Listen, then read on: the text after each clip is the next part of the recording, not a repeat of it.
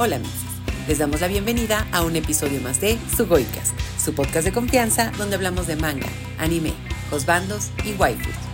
En esta ocasión regresamos con nuestro especial de Estudio Ghibli y ahora toca el turno de El regreso del gato, disponible en Netflix. Si bien amamos a los personajes, especialmente por ser muchos michis adorables, y también la animación, es en la estructura de la narración donde detectamos algunos detalles.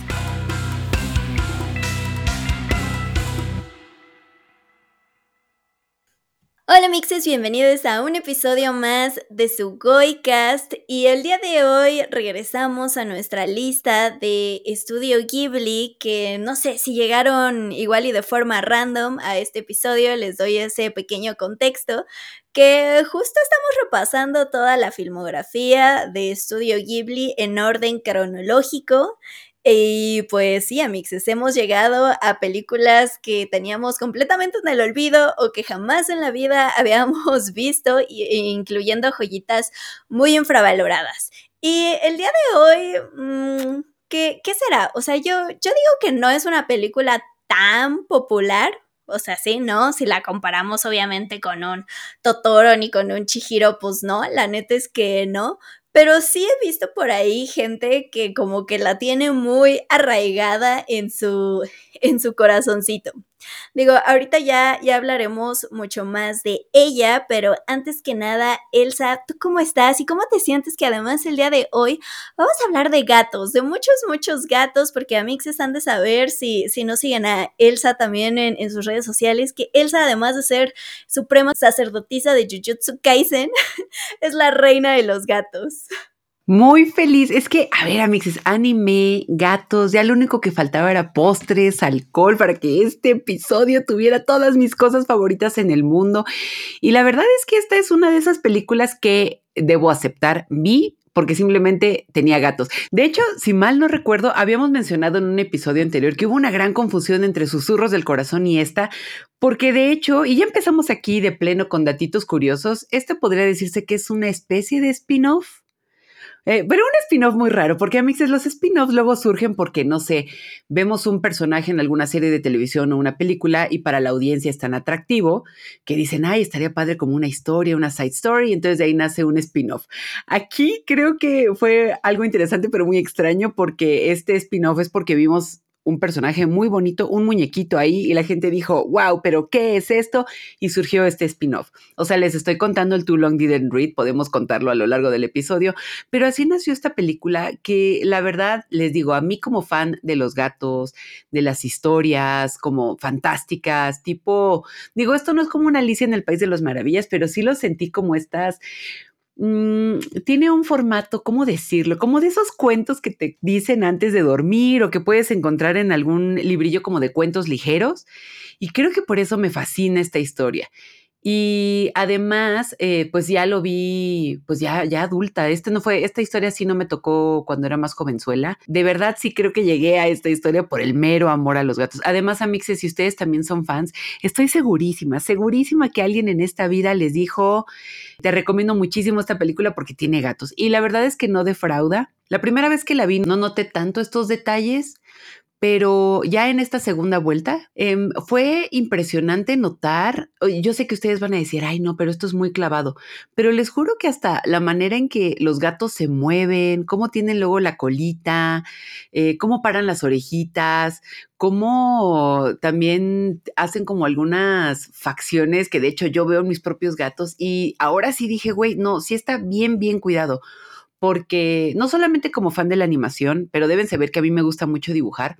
Les voy a otra confesión, que nomás no sé bien cómo dibujar animales porque es muy complicado, amixes. Parecería que es muy, muy fácil, pero los animales tienen como otra anatomía, otra estructura, son como ah, igual y textura, porque igual como son peluditos, pues tienes como que hacer ahí el, quizás el hint de que hay, tienen este, no sé, pelito en, barbitas, en las orejitas, no sé, a mí se me hace todavía una ciencia que apenas voy descubriendo, porque la verdad es que yo soy súper newbie en eso de, de dibujar, pero cuando vi esta película y les digo, hay una escena donde van como corriendo, como en una especie de camadita, y van con la colita parada y van como persiguiendo cositas y ver esa animación, yo dije, güey, ay, no, una cosa espectacular, pero como decimos cada episodio, qué se podía esperar de Ghibli, mucho y entregaron, resolvieron, como siempre, The Freaking Masters.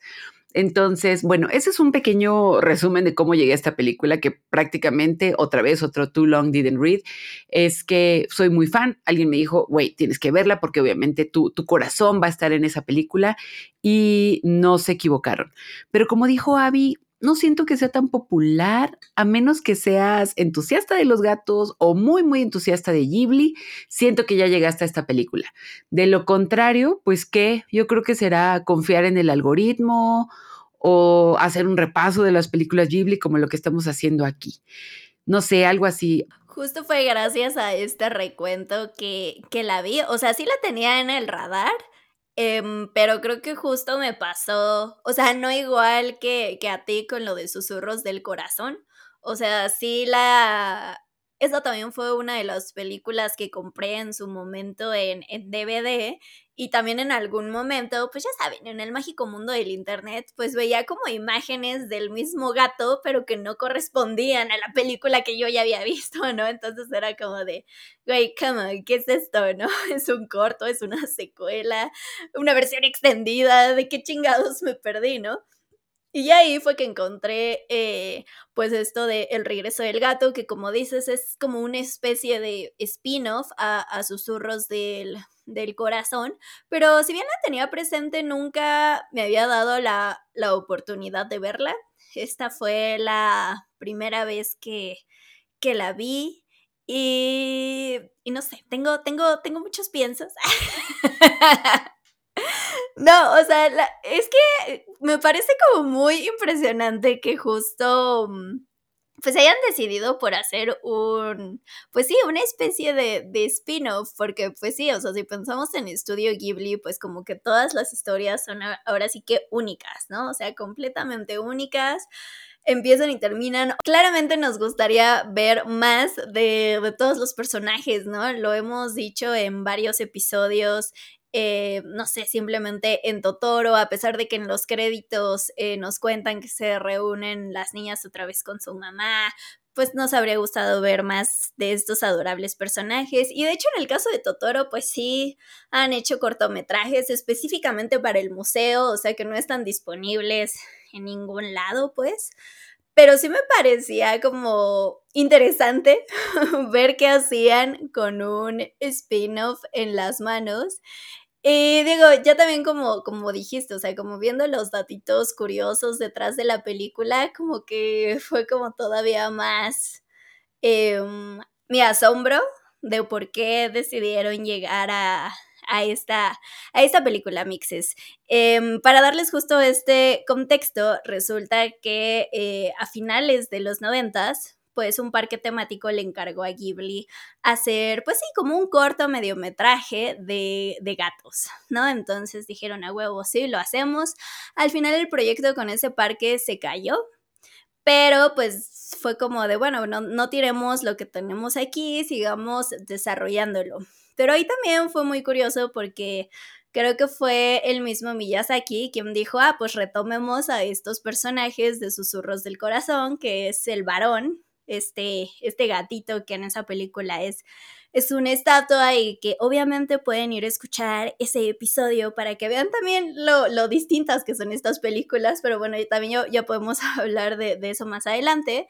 Y eh, también retomar una misteriosa tienda de antigüedades y a un gato pues medio chubby, eh, que aquí se llama Muta, en susurros del corazón le dicen Luna, entonces, bueno, retomar estos personajes, pero me parece muy curioso que justo Susurros del Corazón se basa en un manga y aquí también le hablaron a la mangaka como para que ella también se imaginara esta secuela, ¿no? Y entonces justo también es ella, digo, si bien hay algunas diferencias por lo que pude ver, porque no, no lo he leído a mixes, hay algunas diferencias entre lo que hizo con su manga secuela y lo que vemos en el gato, el regreso del gato, em, pues sí es retomar estos dos personajes e imaginar una historia con, con el varón. Eh, por ahí vi un datito que supuestamente la mangaka dice que esta es la historia que Shizuku, la personaje de Susurros del Corazón, escribe. Eso, eso se me hace como una linda forma de ligarlos, porque sí, o sea, realmente no podemos decir que tal cual es una secuela, porque pues solo se usa, como bien dijiste, estos personajes para crear un, un mundo nuevo. Pero sí, sí me quedo como muy al principio fascinada de cómo otra vez con este pretexto pues sí, de, los Michis, porque también es muy curioso que en muchas películas de Studio Ghibli hay un montón, montón de gatos, pues se aprovecha para contar esta historia que nuevamente lleva a una protagonista a un mundo pues muy fantástico que termina no siendo como el sueño, ¿no? Porque no sé, creo que si a todas nos dijeran, ay, te vamos a llevar a un mundo de gatitos donde justo, no sé, descansan todo el día y comen y juegan en el pasto y lo que sea, sería como de Dios mío, o sea, de verdad, si quiero estar ahí, ¿no? Pero al menos aquí Haru, pues sí, digo, desde un inicio sí es como muy choqueante el, ay, te vamos a transformar. Bueno, no, vas a ser la esposa del príncipe gato solo porque lo salvaste y es como de, ¿cómo?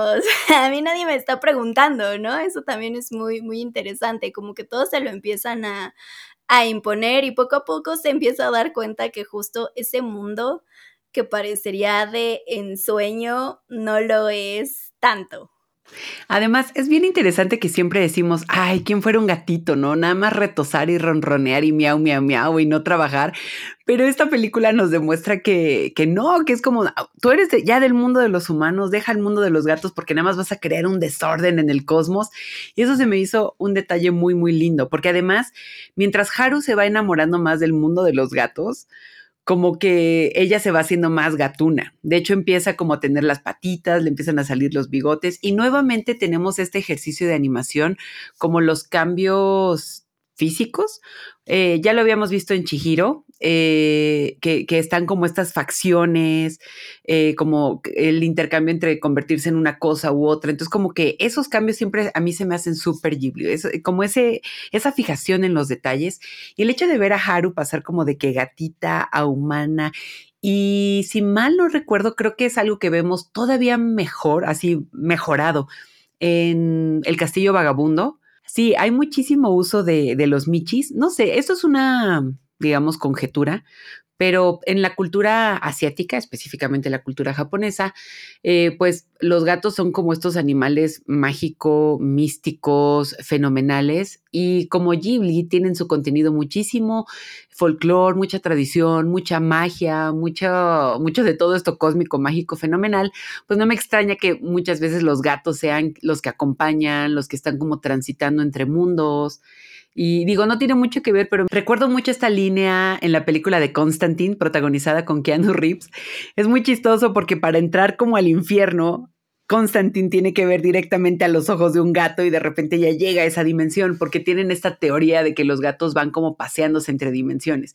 Y me encanta que en esta película es así, como que los gatos van en, pues no sé, como en una especie de manadita y empiezan como a cabalgar en el cielo y son como estrellitas que van directo hacia el reino de los gatos. Y yo, güey, qué cosa tan más fantástica es esta. Nuevamente es una de esas historias donde Ghibli, digamos que aprovecha todo ese detalle mágico que puede estar ahí y al mismo tiempo siento que, o sea, yo sé que es muy difícil de explicar, pero esta historia 100% sí se siente como este spin-off. Sí es algo que ya habíamos visto en otra película de Ghibli, no es una historia, no lo digo como algo negativo, pero no creo que sea una historia como, digamos, tan, tan, tan emotiva. O sea, cuando la ves te queda como, ay, qué historia tan bonita, pero digamos que no hay como este balance cósmico mágico que pasa, por ejemplo, en un Náusica o en un Chihiro. Creo que se queda en que es una historia muy bonita, es una historia muy bien contada y por eso es lo que decía al principio del episodio, que sí se siente como esta historia que te cuentan antes de dormir o es una historia muy bonita que puedes encontrar en un libro de cuentos, como en un compendio y hasta ahí, que no es malo, es como una historia sencilla y al mismo tiempo muy bonita y muy efectiva.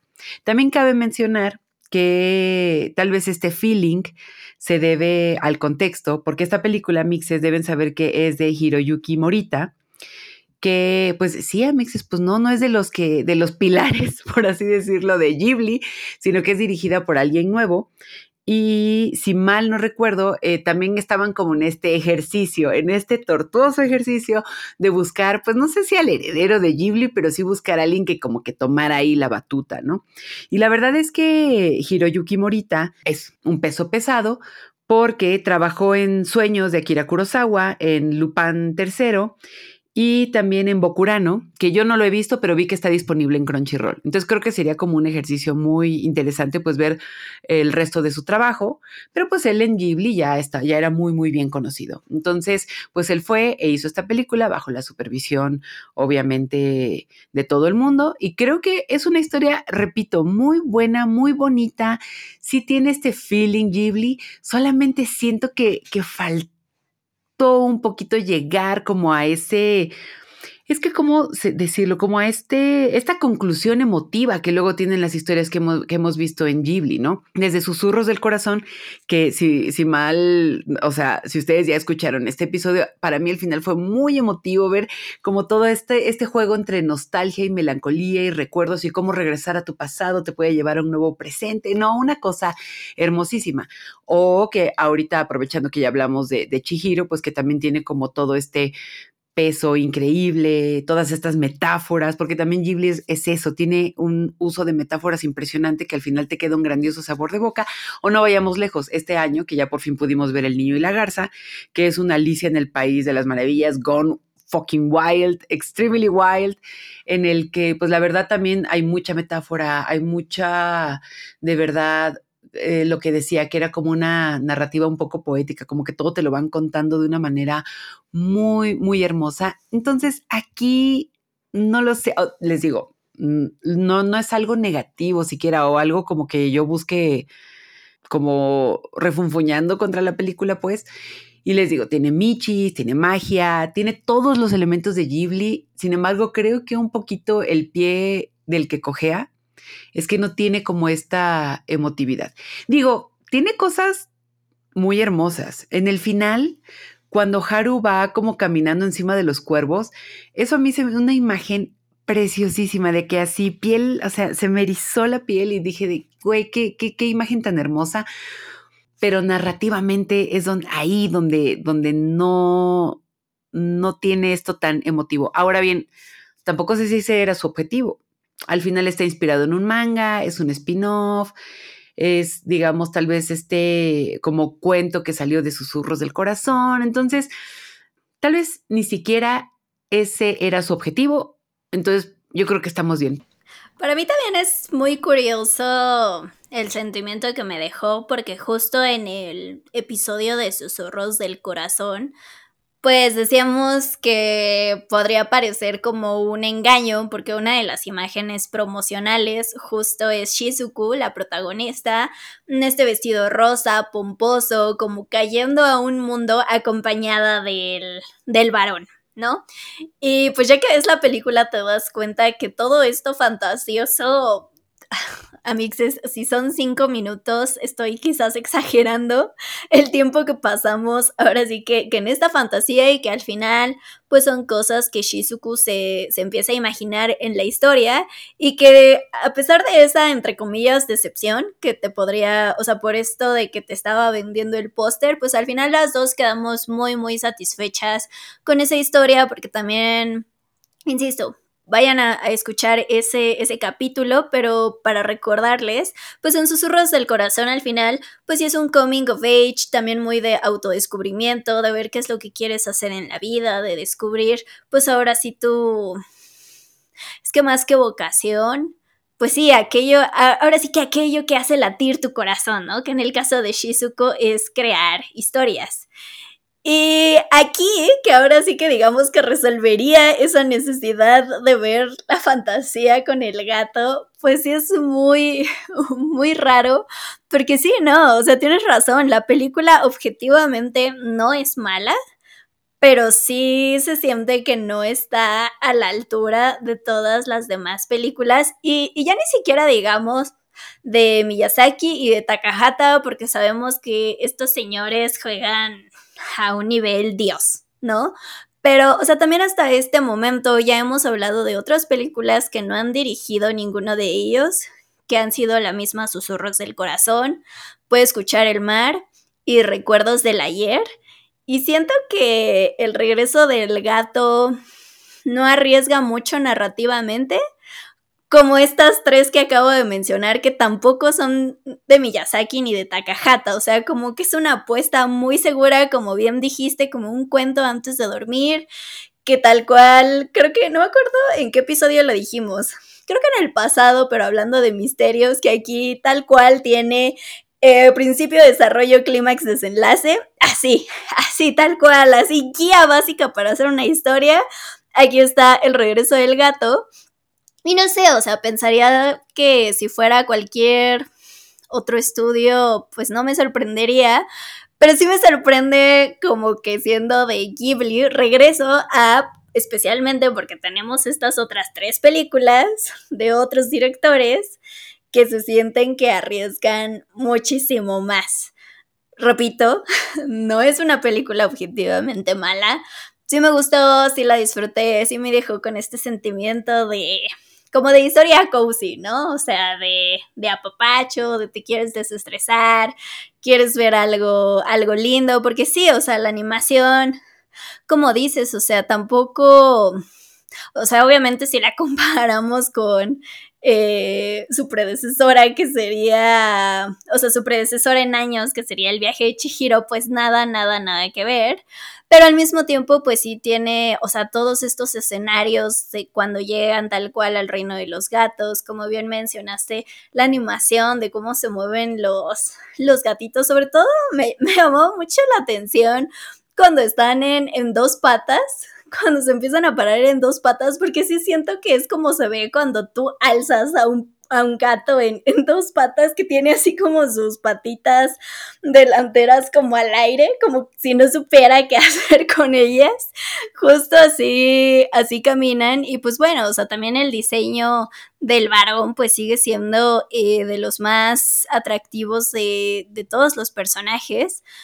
Pero sí, sí siento que se queda como baja en, la vara que digamos que, ha puesto Estudio Ghibli, que digo, o sea, repito, no por eso es mala, al contrario, o sea, no, jamás, no, no estoy diciendo eso, pero sí, sí se siente como, como raro, siento yo, pero también al mismo tiempo no sé si tiene que ver todo este origen que ya mencionamos, ¿no? O sea, que primero iba a ser como una historia chiquita para un parque de diversiones, decidieron alargarla, digo, la manga casi también trabajó su, su historia, este, pero pues al final de cuentas no nació tal cual como una idea de una película de Ghibli, entonces pues sí, puede que eso haya llevado a que no se sienta, digamos, al mismo nivel que, que las demás. Que también estaba viendo por ahí, repito,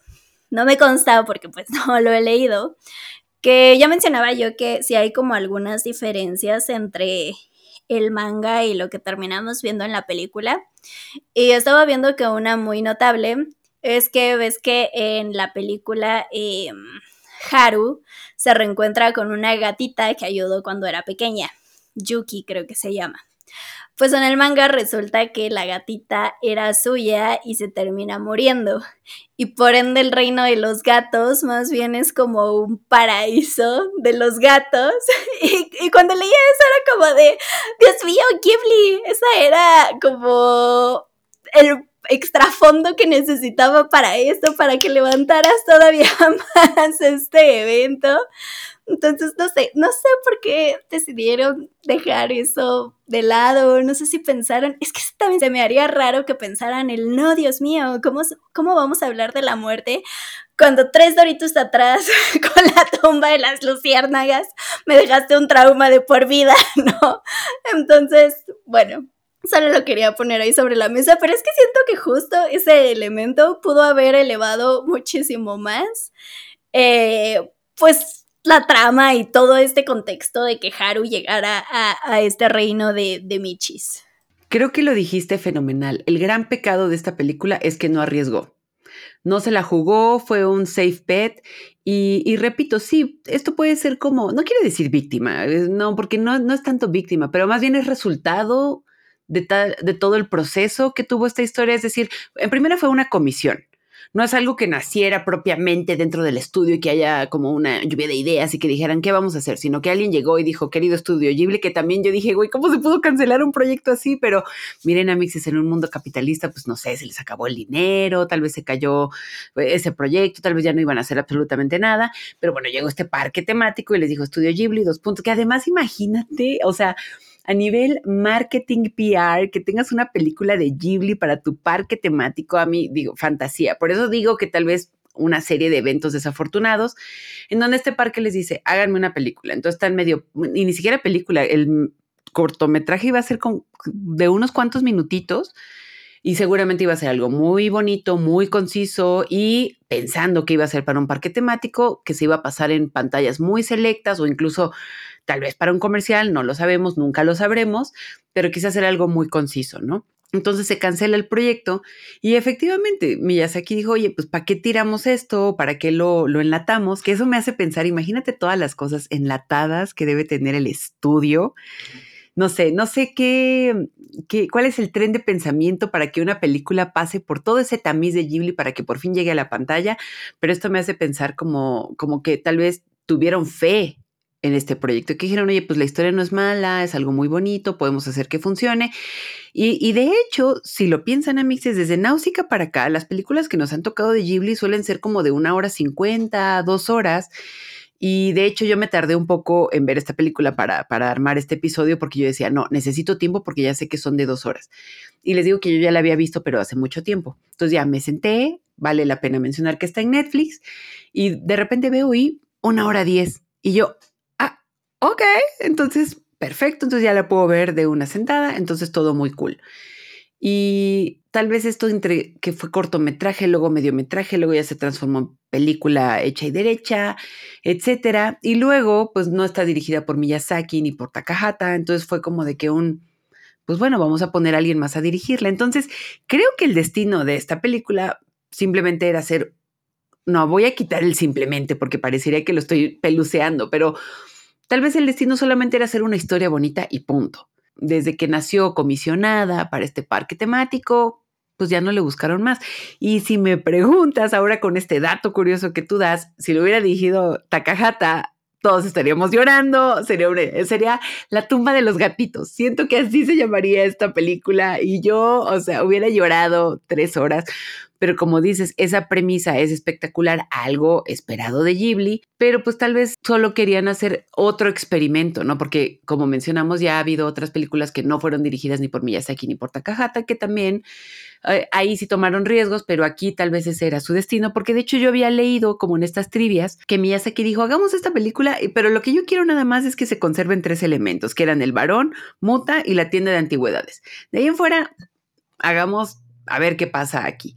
Y de hecho habían elegido a, este director porque él ya había trabajado también en Mis vecinos los llamada. Entonces tal vez sí era como este experimento interesante pero muy extraño que al final repetimos, no es mala. De hecho, creo que es de estas películas que dices, ay, acabas con el corazoncito súper calientito, todo muy bonito, pero creo que no vas a llegar a esa conmoción a la que llegas con películas como Chihiro, justamente, y mucho menos La toma de las luciérnagas, pero mixes, yo no sé qué película quieren ver ustedes que iguale esa conmoción. Yo los invito a que mejor veamos cosas un poquito más welcoming, porque como ya lo mencionamos, yo al menos La toma de las luciérnagas van a pasar unos buenos añitos antes de que regrese esa película y también va a tener que ser por algo muy especial porque si es de que te destruye. Y por ejemplo, no, El regreso del gato sí la podría ver. Otra vez les digo, implica una hora de mi vida, quiero ver algo bonito, rápido, cae ahí. Y repito, no es negativo, no es,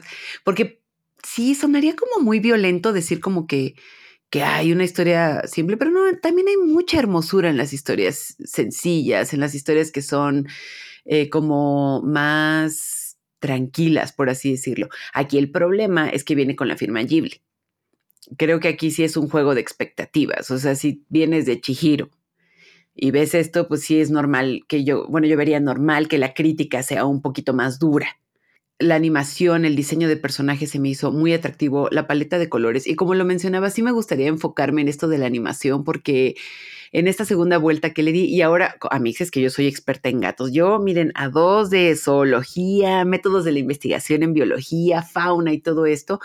Pero bueno, sí, amo a los gatos y por ejemplo, yo abro la puerta y sé que cuando mis gatitas están ahí con la colita arriba, es como que, mm, ya llegaste y están interesadas, ¿no? Y llego y pongo la bolsa en el piso y están como olfateando y todo ven con mucho interés. Entonces a mí se me hizo interesante que creo que sí se ve que hubo un estudio de los gatitos en esta película, porque cuando el grupo de gatos se acerca a Haru, tienen siempre como la colita arriba, como que siempre tienen como estas poses muy gatunas, muy felinas, e incluso me dio mucha risa porque eh, si, lo recuerdan bien, Amixes, hay una escena en el castillo donde está como un gato bufón que dicen, sáquenlo por la ventana, que es aparte un chiste que yo dije, güey, este es típico chiste de castillo de tiren al bufón por la ventana, pero se ve como tiran al gato. Y no sé, Amixes, si han visto un gato volar. A mí me ha tocado que mis gatas se caen del librero y son como un boomerang, o sea, se ve como en asterisco las patitas todas estiradas y nada más van cayendo. Y era impresionante ver que así lo animaron. Y también cuando hacen las orejitas para atrás, cuando se erizan, cuando están bostezando. Eh, muta, muta, personajazo. Él, para que vean, sí debería tener su propia serie animada, pero incluso cuando está dormido hecho bolita y se despierte, como que ve a Haru con cara de hueva y le dice, mm, pues sí te puedo ayudar, pues ya qué hago. La verdad es que es impresionante ese tipo de, de animación. Entonces yo decía, ok, Ok, tal vez aquí narrativamente no estoy viendo algo tan emotivo, repito, pero si ustedes también son fans de los Michis o les interesa la animación y todos los estudios que hacen, que digo, al final Ghibli en cuestión de animación siempre va a ser una garantía increíble porque estoy segura que deben, deben tomarse todo el tiempo del mundo para, no sé, incluso ver cómo doblan, cómo una persona hace un brazo para atrás, las facciones y todo, pero en esta creo que sí se lucen perfectamente con todo lo que es la anatomía de un gato, que creo que eso es increíble. Y de hecho luego lo vemos con Haru, cuando está transformándose en gatita, cuando está como con, con las patitas, con los bigotitos. Eso se me hizo algo, algo increíble. Y sabes qué también, o sea que ya como para decir cosas muy positivas de esta película, es que me gusta que cuando van al reino de los gatos todo es como una locura, porque luego Muta se sumerge en gelatina, creen que se muere, está, hay una escena de un baile como una especie de tango, y además sabes que el rey, ay, Amix, es el rey que tiene como que los ojos chuecos y este, de esos gatos que, son como de meme, así como, ajá, como los ojos separados, pero dices, güey, qué hermoso gato, yo lo adoptaría inmediatamente. Entonces, sí, repito, es una película que no apuesta, desafortunadamente, porque creo que hubiera esa idea que dijo Abby, ese es un gran pitch, pero al final creo que también es una película que se divierte. Es decir, tenemos los gatitos con la colita alzada, con las orejitas para atrás, un gato sumergido en gelatina, tenemos un baile de tango, tenemos un varón, tenemos incluso un cuervo, que es lo máximo, que siempre se está peleando con Muta y que están dos personajes hablando, pero atrás escuchas cómo se están peleando de maldito gato gordo, cállate pajarraco inmundo. O sea, de que yo dije, güey, pues es una película que creo que más bien se dieron el lujo de divertirse y eso está bien. Y tal vez de las cosas que, que ahonda que sabes que lo voy a decir, tal vez es una película que carece un poquito de profundidad, porque tal vez la lección que nos da es que Haru pertenece al mundo de los humanos y no puede meterse al mundo de los gatos. El mundo de los gatos es sagrado, es cósmico, pero realmente tampoco ahondan. O sea, ¿por qué estaría mal que Haru estuviera en el mundo de los, de los gatitos? Nos digo, sí, nos explican que hay este desastre y que Yuki ya está eh, de novia con el príncipe y hay como esta pelea en la torre, etcétera. Entonces creo que ahí, ese es el problema radical.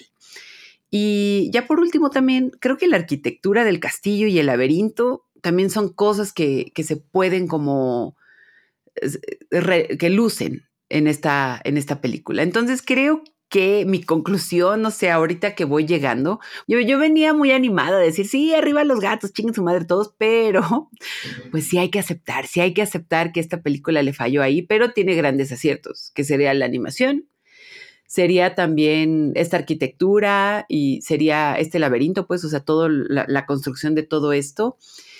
Y no lo sé, creo que, no sé si yo también me estoy volando, ya me dirás tú, Abby, Pero también la conclusión de qué buen karma salvar a un gato.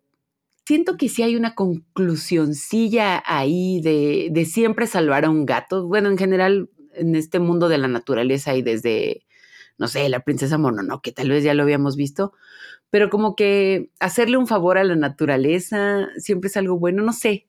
Siento que encontré algo ahí sobre, específicamente en esta película, sobre el buen karma que tiene salvar a un gato, ¿no? Que en este caso iba a ser atropellado y bueno, se le iban a robar al reino, ¿no? Que eso era como para ellos un premio.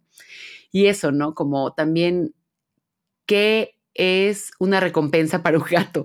Llevarle hierba gatera, llevarle presas. Ay, no, es que esta película es tan gatuna. Perdónenme, Mix, sé que parezco péndulo yendo de lo bueno y lo malo y lo positivo y lo negativo, pero creo que ahí hay esa conclusión.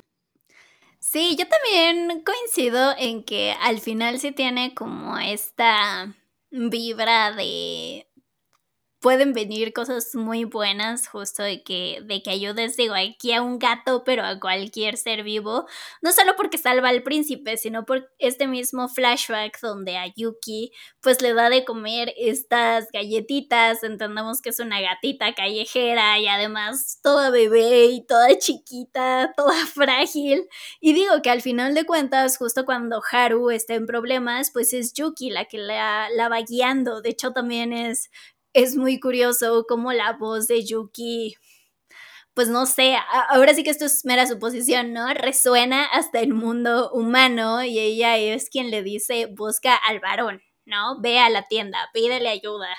Y, y pues sí, la, la, va ayudando como en un acto de, de responder a la misma gratitud que Haru le dio en, en su momento y como dices, o sea, me parece muy hermoso el cómo muestran todo este em, universo gatuno, porque pues al principio de la película vemos que el príncipe va por un regalo, ¿no? Trae un regalo en, en, su, en su boca y ya es justo hacia el final de la película donde no solo descubrimos que era para Yuki porque está enamorado de, de ella, sino que además eran las galletas que Haru también le dio en su momento y sí es como de... ¡ah!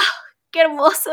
Entonces sí, sí, sí, sí, o sea, yo también definitivamente me quedo en que tal cual es una película para pasar un buen rato, o sea, para sentir un apapacho, para así tener un par de risas, sentir ternura y sobre todo ver muchos, muchos gatos con un diseño adorable, porque además sí también tenemos desde el gato guapísimo que te puede hacer sacar tu lado furro con el varón, hasta el gato, hasta muta que puede ser, ya sabes, como los músculos porque es muy grande y de verdad puedo pelear contra un chingo de gatos, pero al final también se enoja porque confunden su, su nombre. Digo, en la traducción al final también se, se entiende, o sea, es un chiste con su nombre porque lo creen demasiado gordo.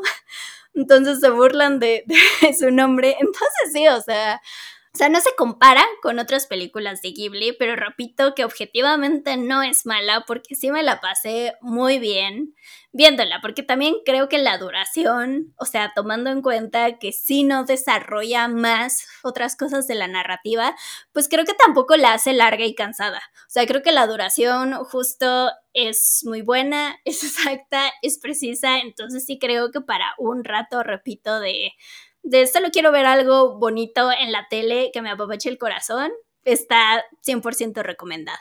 Y además, ¿sabes de qué me acordé? Que sí tiene como esta conclusión marca Ghibli, pero creo que el problema es cómo llegamos a ella, porque eh, cuando Haru por fin regresa al mundo de, de, los humanos, que también el regreso, les digo, es espectacular, cuando va caminando en los cuervitos y va tirada en el cielo y todo es muy hermoso, o sea, sí es un momento muy hermoso la verdad. Y se ve que viene un poquito de lo de Chihiro, ¿no? Como de dejarte caer y simplemente saber que alguien te va a rescatar. O sea, es una, una imagen muy hermosa. Eso por un lado, pero por el otro llegan a la escuela y Haru le dice al varón, estoy enamorada.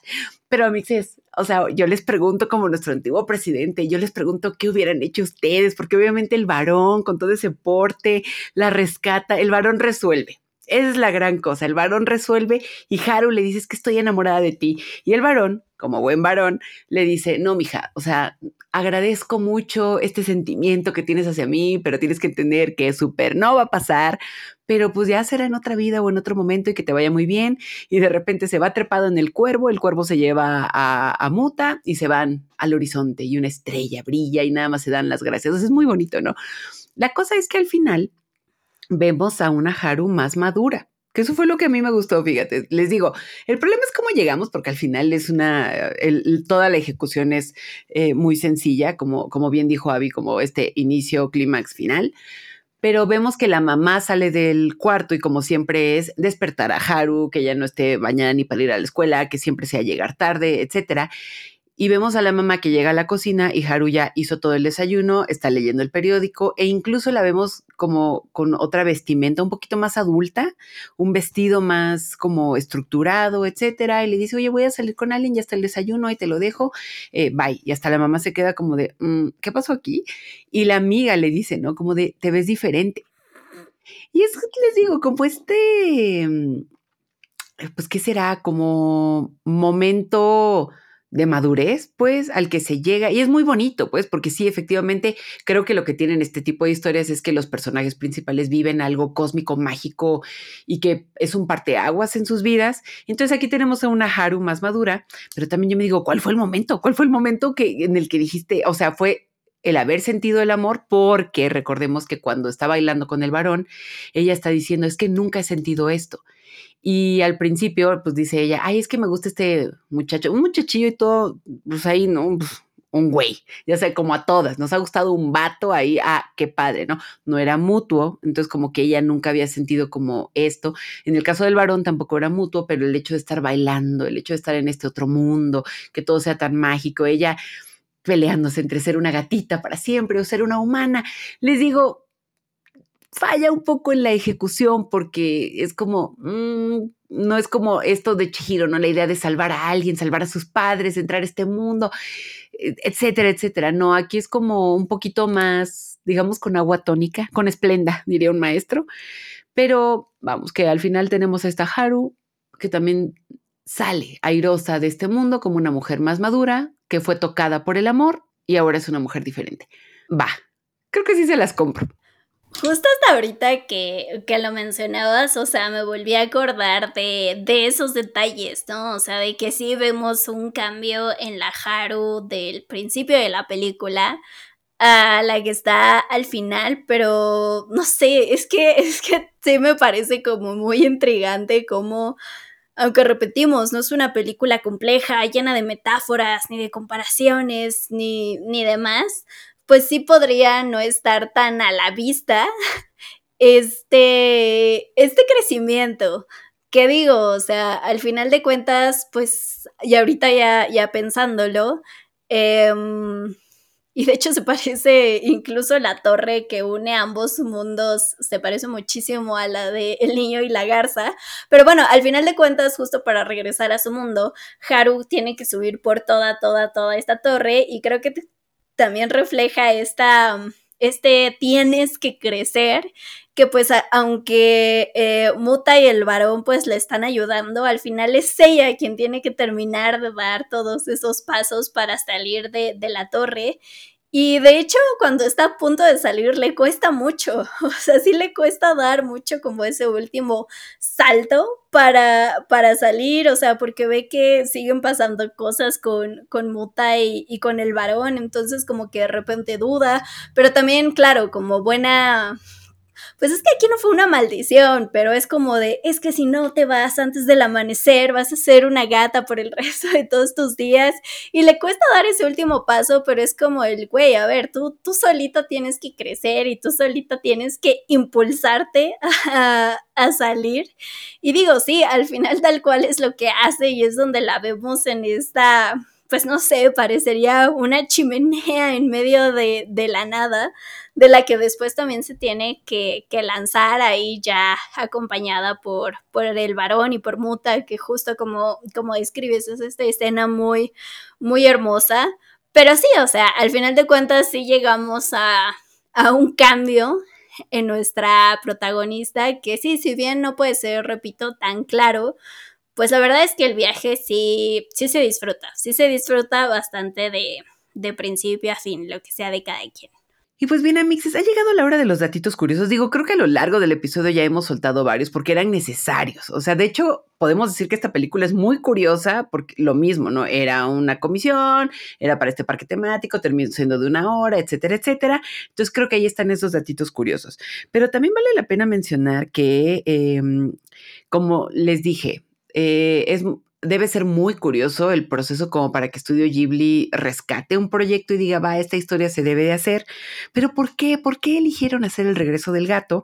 Eh, encontré en, un reportaje que Toshio Suzuki, que es otro de los productores de Estudio Ghibli, y Miyazaki decidieron hacer este corto ya una película formal, porque de hecho ellos tuvieron un buen feeling con Haru como que analizando el storyboard, estaban viendo la historia y viendo lo del manga, dijeron, ¿saben qué? Hay que hacer esta historia porque, y cito, Haru es creíble y genuina.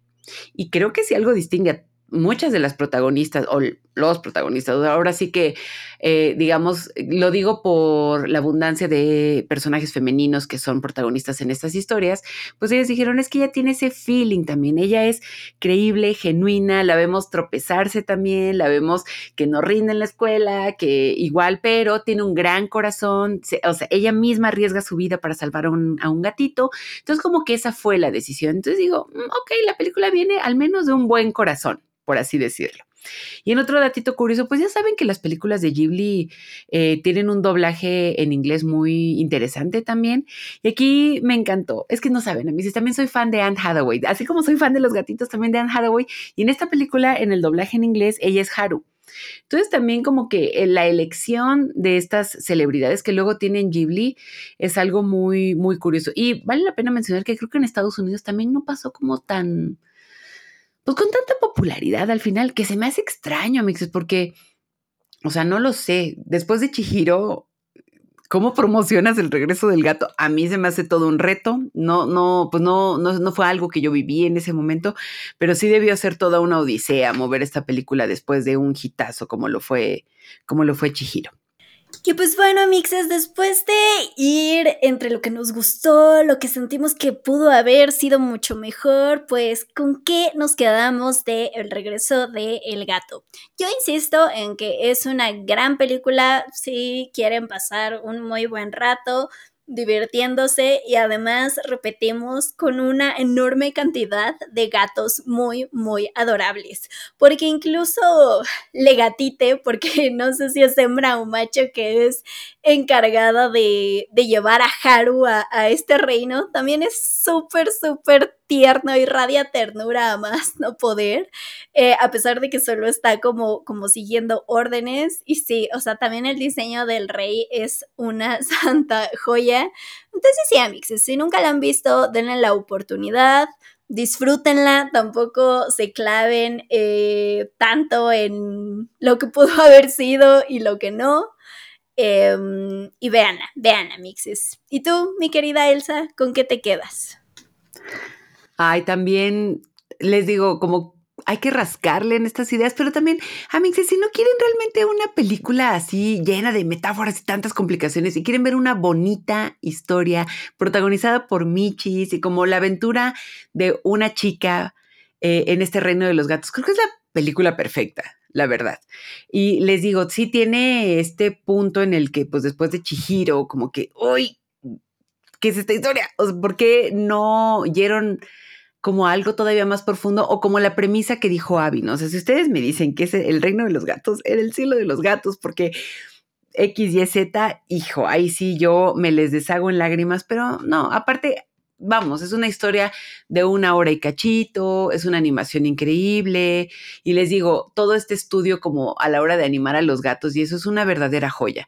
Entonces, sí, creo que con esta película hay que tomar un poquito la precaución de que no narrativamente no es quizás tan, tan fuerte o tan intensa como lo son otras películas de Ghibli, pero eso no la hace mala esta la hace una película perfecta para pasar el rato. Si son fans de, anime y tienen una hora y cachito como para poder ver una buena historia, esta, esta es la película perfecta que pueden disfrutar. Y pues también de estas películas como para todos en familia. Siento que también esta historia para que vean con los sobrinitos, con todo el mundo, siento que es una película, no, no es que las demás, no, pero sí siento que por su sencillez y por todo esto que, que ya hemos mencionado a lo largo del episodio, creo que es una historia perfectísima.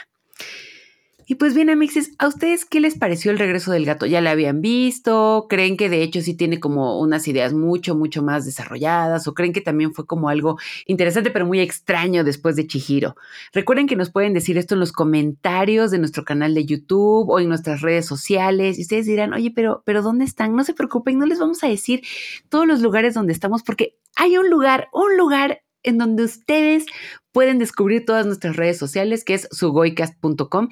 Y no solamente eso, Amexis, sino que también ya estrenamos un hermoso newsletter donde podemos hablarles de mucha chismita, decirles lanzamientos, hablarles de eventos y un eterno, etcétera. La verdad es que yo soy muy fan de los newsletters porque ahí te puedes explayar increíble, llega todo a la comodidad de su correo. Entonces ahí junto, junto al súper y junto a su cuenta bancaria, ahí les va a llegar el newsletter de Sugoicast con buena noticia y mucha chismita. Y pues bien, amixes, muchas gracias por escuchar este episodio y nos vemos la siguiente semana.